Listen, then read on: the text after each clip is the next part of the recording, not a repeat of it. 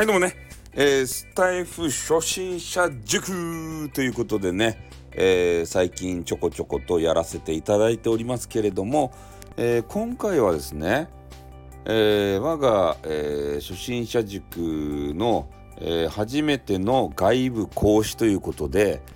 えご紹介をしたいと思います。あ実際には来ないんですけどこういう感じですよという紹介をしたいと思います、えその名もねテニスマン。ね、テニスが大好きなおじさん、ね、この方。この方がですね、もうとてもためになる配信をされてましたんで、収録ね。うん、これはね、紹介せざるを得ないと。で、うちのね、えー、スタイフ初心者塾の、えー、まあ、講師として、えー、少しね、活躍していただきたいということで、え教材、テキストということでね、え活用させていただきたいと思います。で、この間ですね、ま、配信者は本当にネタがないんだっていう話をしてきてたじゃないですか。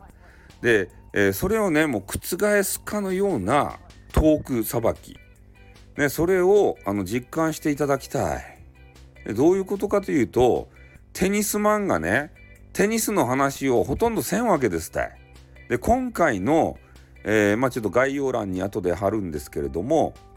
今回のテニスマンの収録で言うとねとにかく足が痛いということでね、えー、なんか足がどげんかしたみたいなんですよ。ね、テニスをしよってかどうか知らんけどさ。でその足が痛いネタで12分引っ張るわけですたいこれがね配信者。ねマジで。すごくないですか？普通ね足が痛いって言ってそんなに話することないじゃないですか。でもねテニスマンクラスのプロの配信者になるとねもう足が痛い報告だけで12分引っ張ります。ね。これは皆さんにとって参考になるんじゃなかろうかということでね、えー、今回、えー、紹介をさせていただきました。えなので、ちょっとね、えテニスマンやけん、テニスの話がね、主なんじゃないかと思うけど、テニスの話はほとんどないです。足が痛い痛い。ね、膝が痛い痛い。知るか？っ てね、知るかって怒られるけど。